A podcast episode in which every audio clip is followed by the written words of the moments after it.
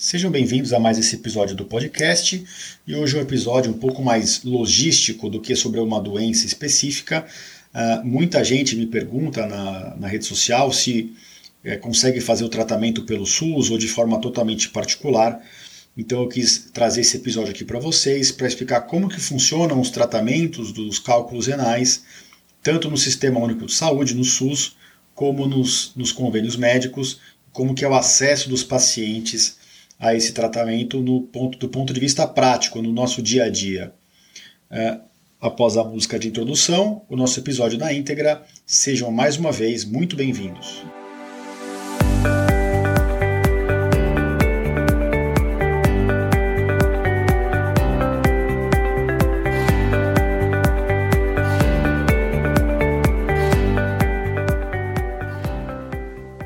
Bem-vindos ao podcast Conversa Aberta com o Urologista.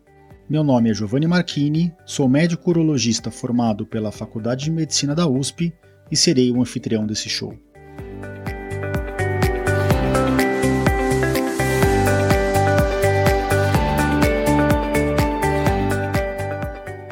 Nesse podcast, queremos compartilhar conhecimento confiável e de qualidade sobre saúde com um formato único e inovador e sempre com o foco no paciente, nós vamos esclarecer as suas dúvidas, trazendo todos os ângulos das situações vivenciadas no dia a dia da urologia.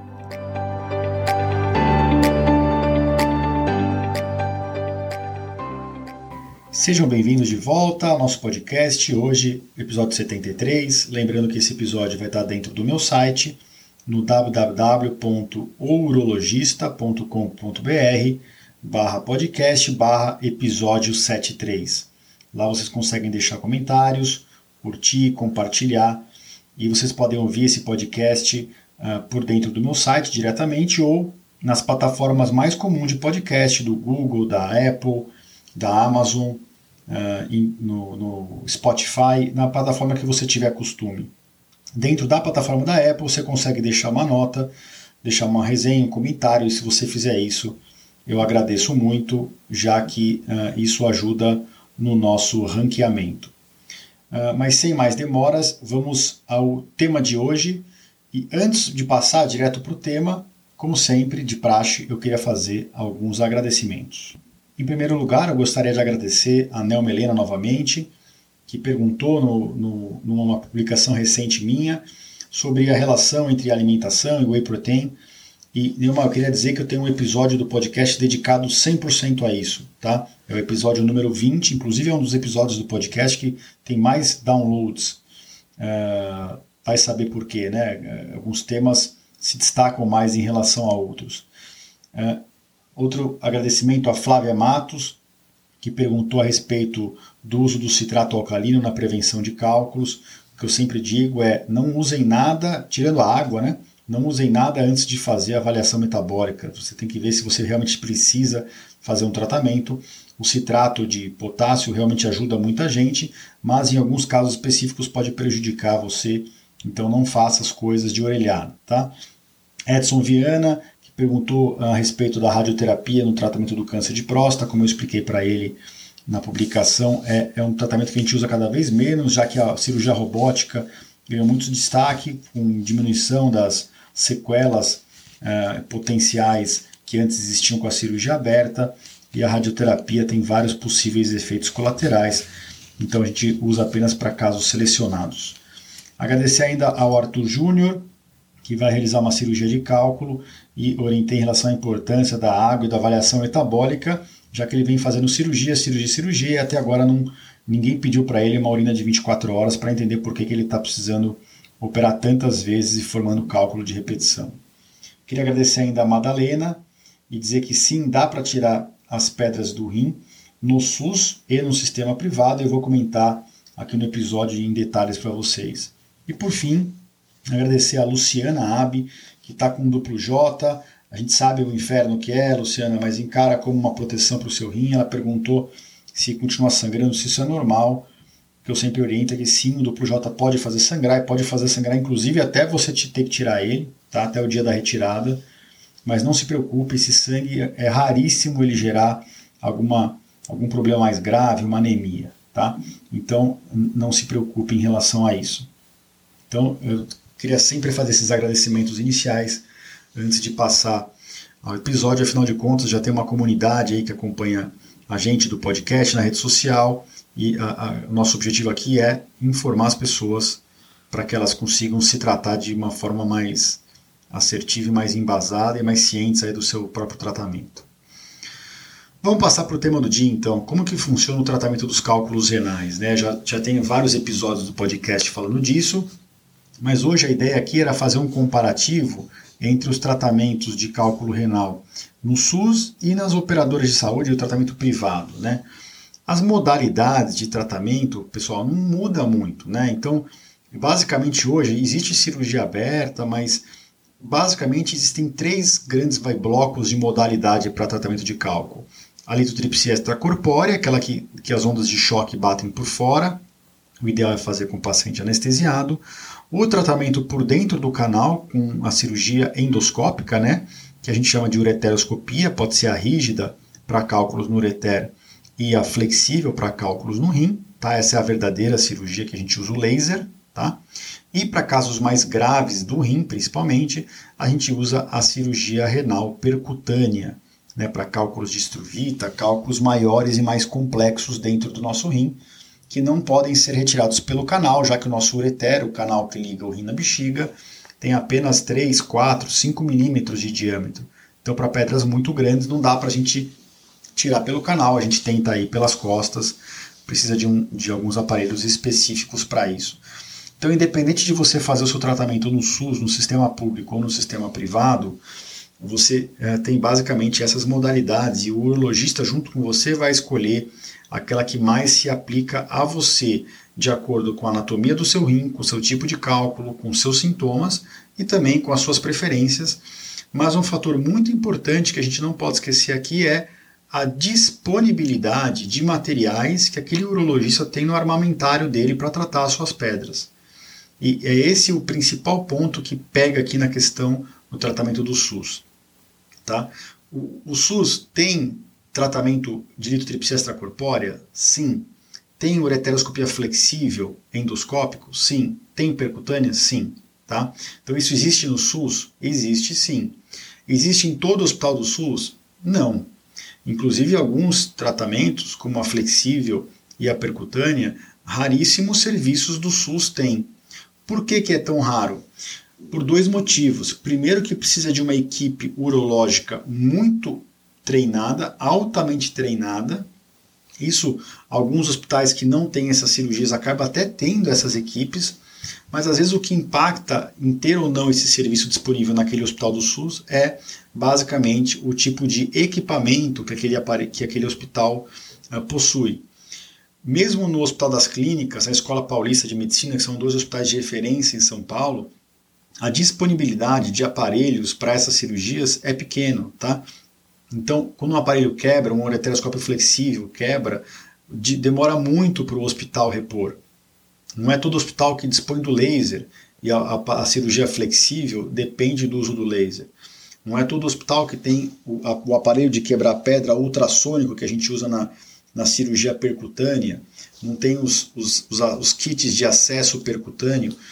Então não tem como, mesmo que o urologista que está te atendendo no SUS é, faça aquela cirurgia, tenha familiaridade, tenha treinamento, se o hospital no qual ele está te atendendo não tem essa aparelhagem, ele não consegue te oferecer esse tratamento. Ele tem que referenciar para que você faça isso em outra instituição, ou então ele acaba discutindo com o paciente e propondo tratamentos alternativos que não seriam os mais ideais, é, já que não existe aquele aparelho disponível. Por outro lado, né, as máquinas de litotripsia extracorpórea estão cada vez mais raras. Tá? Eu confio muito na, na, nesse procedimento dentro do Hospital das Clínicas, por exemplo, que a gente tem uma máquina muito boa lá dentro e uma equipe muito bem treinada para fazer esses procedimentos.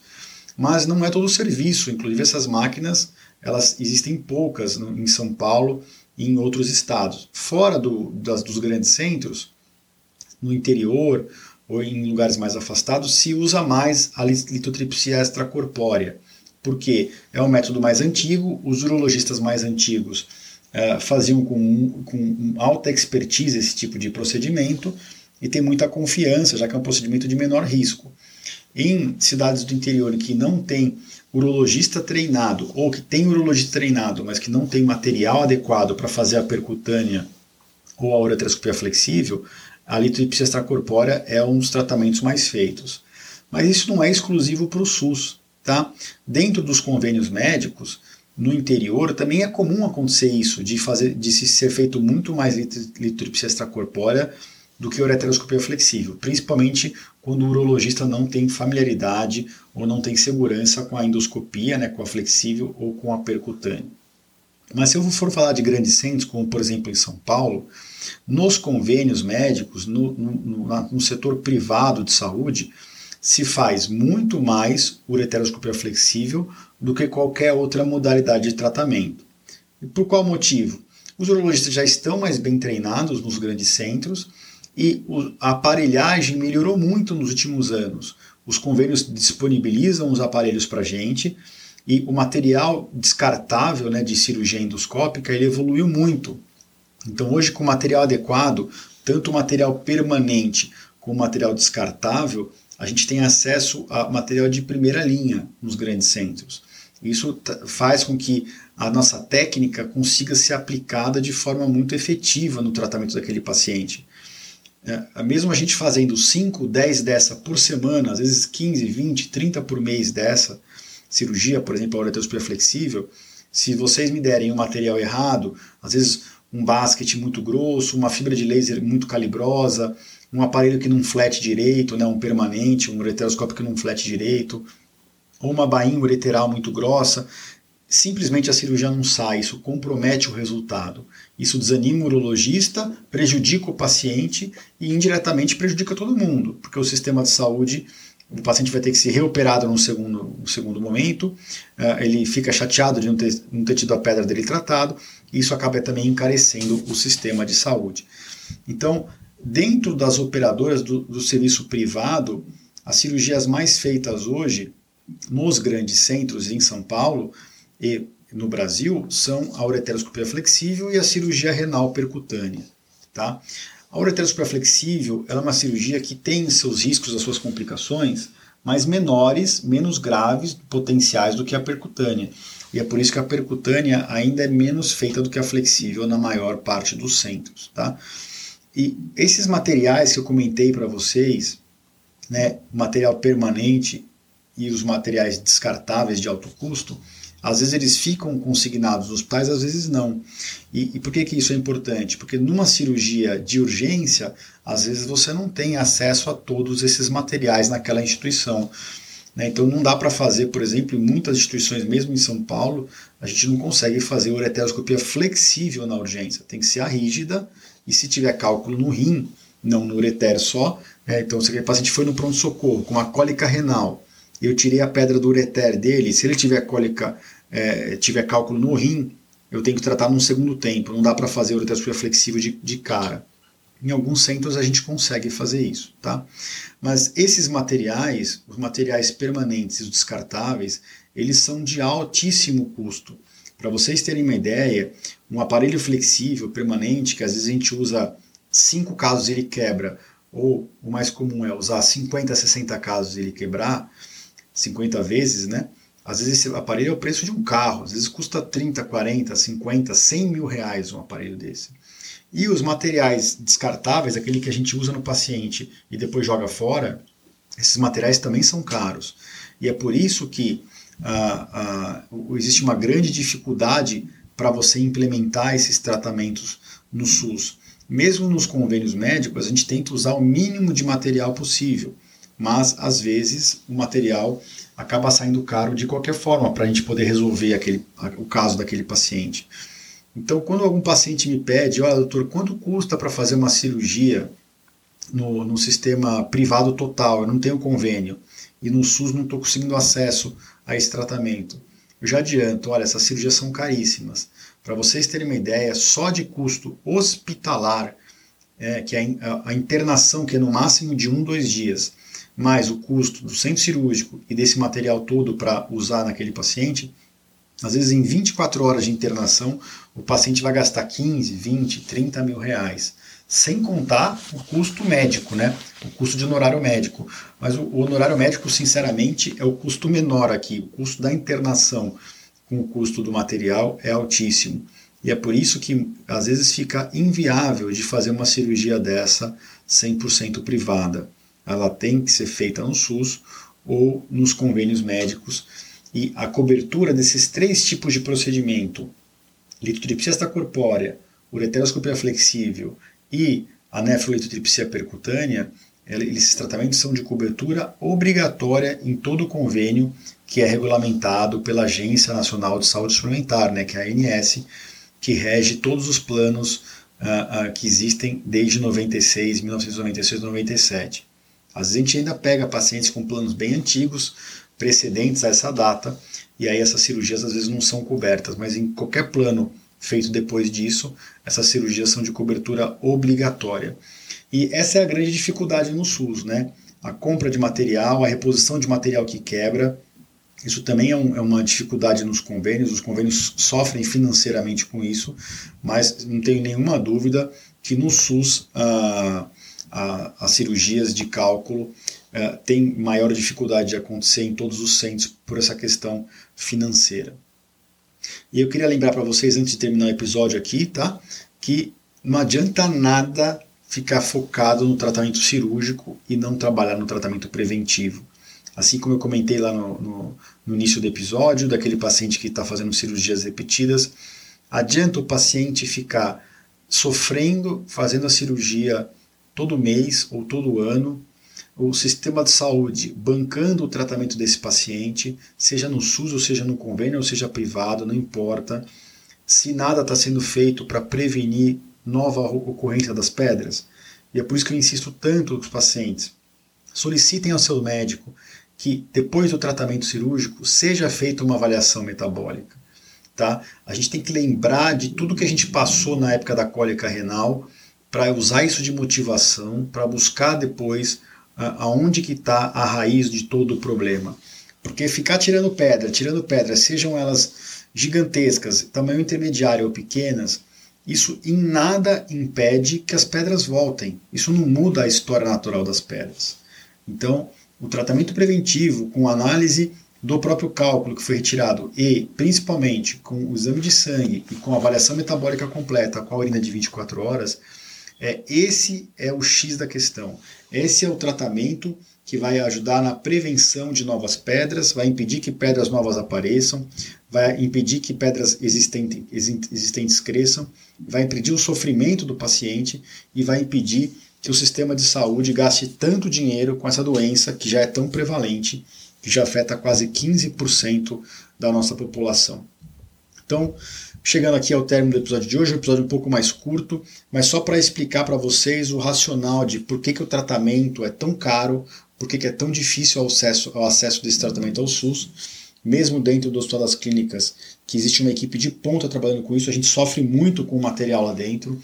O chefe do nosso grupo lá do Hospital das Clínicas, ele é, faz um trabalho árduo de formiguinha para conseguir, a gente dá curso para ter até doação de material para o hospital, para que a gente consiga continuar tratando os nossos pacientes lá dentro. E lembrando aqui só a logística do SUS. Não existe acesso direto a um, alto, um centro de, de alto volume de referência. O paciente com cálculo, seja na urgência ou não, ele tem que passar por um centro menor, uma UBS, um AME, e ser encaminhado para um centro de referência, que é referência daquela UBS ou daquele AME onde ele está sendo tratado.